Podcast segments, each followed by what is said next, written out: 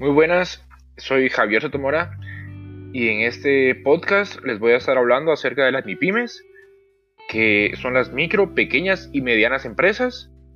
Vamos a ver la clasificación según el Ministerio de Economía guatemalteco para ver eh, en qué punto se divide una micro, de una pequeña y de una mediana empresa.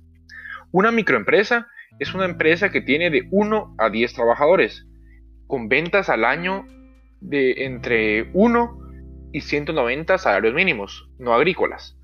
Esto quiere decir que su rango de ventas al año es de los 2.825 quetzales hasta los 536.769. Eh, la otra división es una, una pequeña empresa.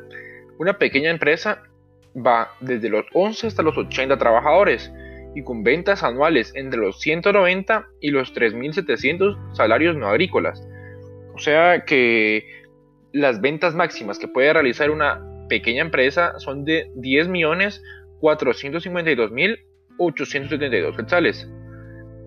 Y la mediana empresa es una empresa entre 81 y 200 trabajadores, con ventas al año entre los 3.701 salarios mínimos en no agrícolas y los 15.420. Esto quiere decir que para que una empresa todavía sea considerada mediana, sus ingresos tienen que estar entre los 43 millones 563 mil 42.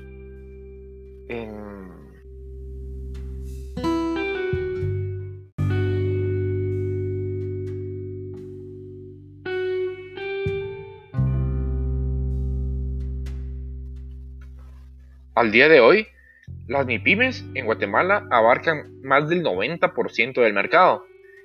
Eh, las MIPIMES también son responsables del 85% de los puestos de trabajo, del 35% del Producto Interno bruto, y aportan un 30% de los impuestos que recauda el país.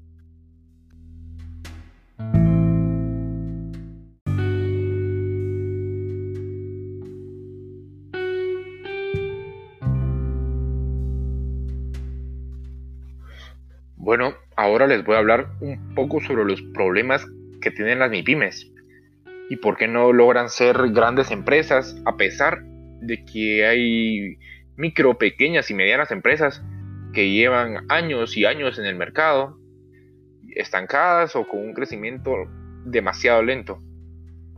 El primero de los problemas es que no tienen acceso a financiamiento.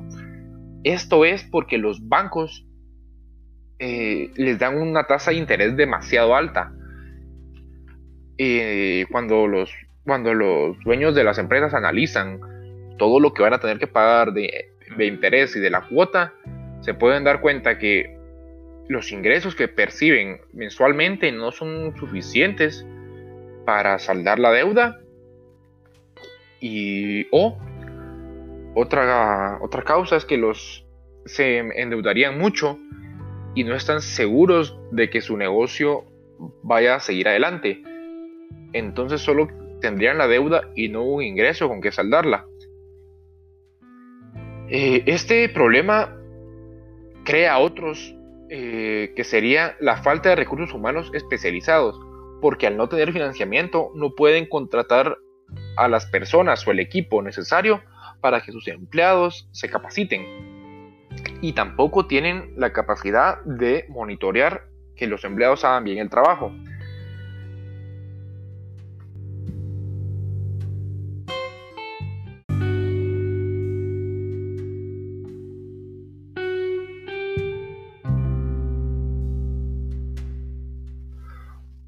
Otro de los problemas que crea el no tener acceso a financiamiento es que no tienen una tecnología actualizada. Ellos están con una tecnología desde que comenzaron el negocio. Hay empresas que comenzaron hace muchos años.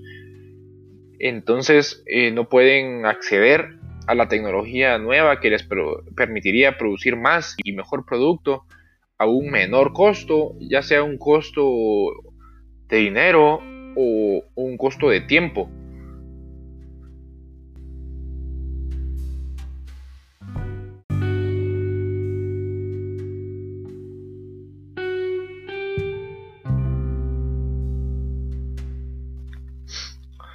Otro gran problema al que se enfrentan las MIPIMES es no conocer a su cliente ideal. Esto podría ser por una mala segmentación de mercado y se están dirigiendo a personas que no están verdaderamente interesadas en el producto que ellos ofrecen, producto o servicio que ellos ofrecen. Podría ser que se están enfocando en una edad de personas no, que no son las que de verdad están interesadas o a personas que llevan un estilo de vida que no es el que verdaderamente está interesado en su producto o servicio. O podría ser directamente el no haber segmentado eh, al grupo de personas o no haber hecho una segmentación de mercado.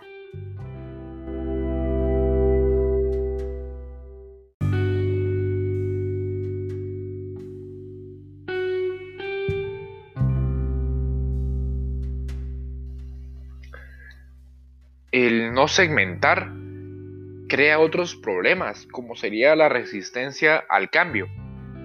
La resistencia al cambio me refiero a, más que todo, a las empresas que ya llevan muchos años en el mercado y que están acostumbrados a hacer las cosas de cierta manera y que en cierto momento les pudo llegar a funcionar. Pero las personas van cambiando sus gustos y las empresas tienen que ir al mismo ritmo de las personas. Porque si se quedan atrás, van a bajar demasiado sus ventas. Puedo poner de ejemplo una panadería que hacía eh, el pan de cierto estilo o con cierta máquina, pero si poco a poco va bajando sus ventas y ya no se vende ese pan, tiene que cambiar. Tiene que buscar complacer a la gente.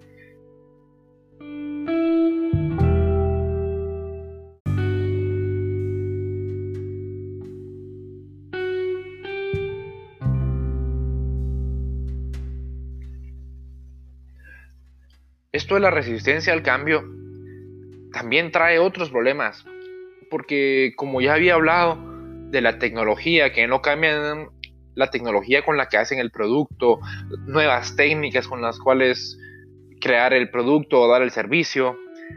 También es un gran problema el que no estén metidas en la red del marketing digital, que, no, que, la, que la empresa no tenga una presencia grande en redes sociales. Eh, el primer gran problema de estas empresas es que no, no las encuentran en Google porque ahora todas las personas al querer ir a un lugar, a conocer un lugar nuevo o que se les antoje algo, buscan en Google y si no las encuentran ahí, no van a saber de su existencia. El segundo problema tecnológico de este tipo es que no hacen un marketing digital, ya sean redes sociales como Facebook, Instagram, TikTok, Twitter. Hay demasiadas redes sociales en las que se pueden, pueden hacer un marketing digital muy bueno y darse a conocer de esa manera. Y el tercer problema es que no tengan una imagen modernizada y que llame la atención. Esto es muy importante porque uno al ver un logo aburrido, sin color, que no, uno no, no le dan ganas de buscar eso. En cambio, si uno mira un logo, una imagen de una empresa diferente, uno quiere saber qué es eso y busca más información sobre eso.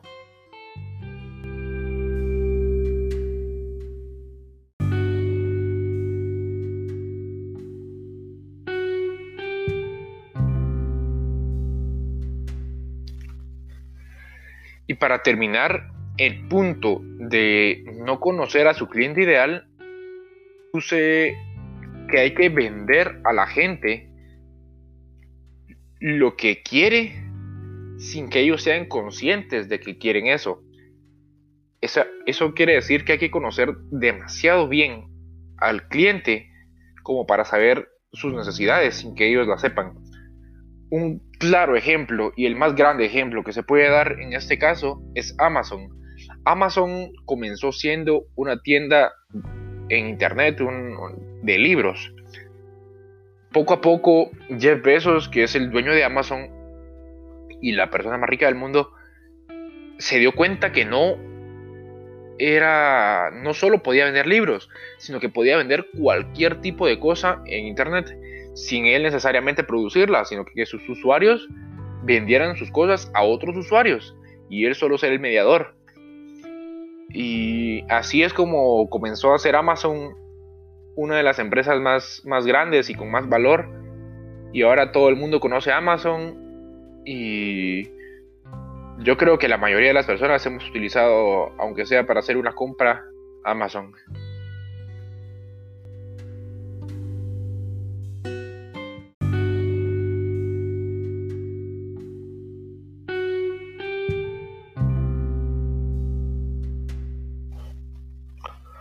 Otro problema en el que caen más que todo las microempresas, porque las pequeñas y medianas empresas ya son más conscientes de esto y tal vez por esa misma conciencia llegaron a crecer y ser pequeñas o medianas, es la asesoría legal. Las microempresas muchas, muchas veces no tienen una asesoría legal porque ignoran, eh, ignoran este, este lado de la empresa y tarde o temprano eh, para crecer se necesita uno, o varios abogados que asesoren que todo se esté haciendo correctamente según la ley mercantil de Guatemala en este caso, pero podría ser de cualquier país.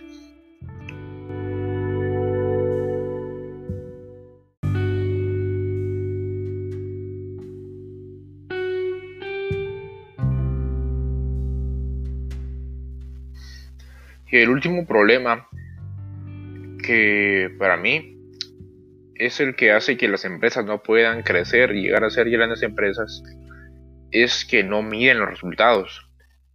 Esto es porque si no hay si no se mide no se puede saber si la empresa va bien o si va mal. Hay que comparar los ingresos iniciales con los que se obtienen después de un tiempo.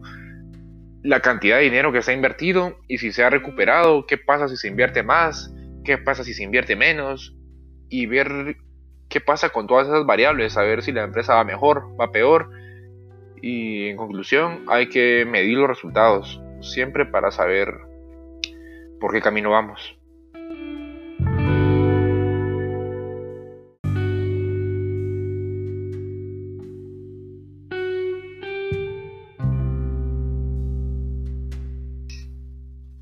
Bueno, por último, quiero tocar el tema de las micro, las MIPIMES y el COVID-19, porque es, un tema importante y, y, de lo que se está hablando ahorita en el momento.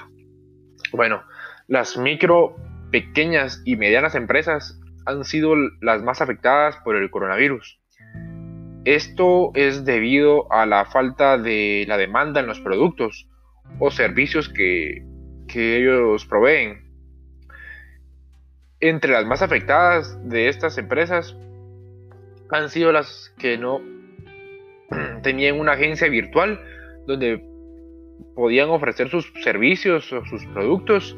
Algunas empresas que se dedicaban únicamente a vender esos productos en línea incluso han aumentado sus ventas.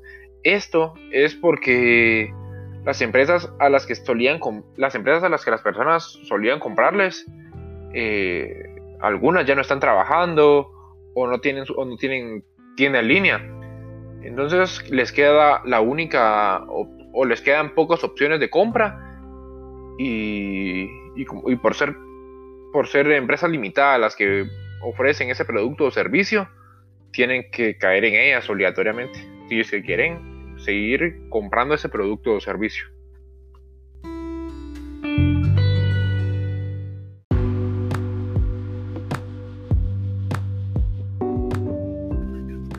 Bueno, muchas gracias por escuchar este podcast.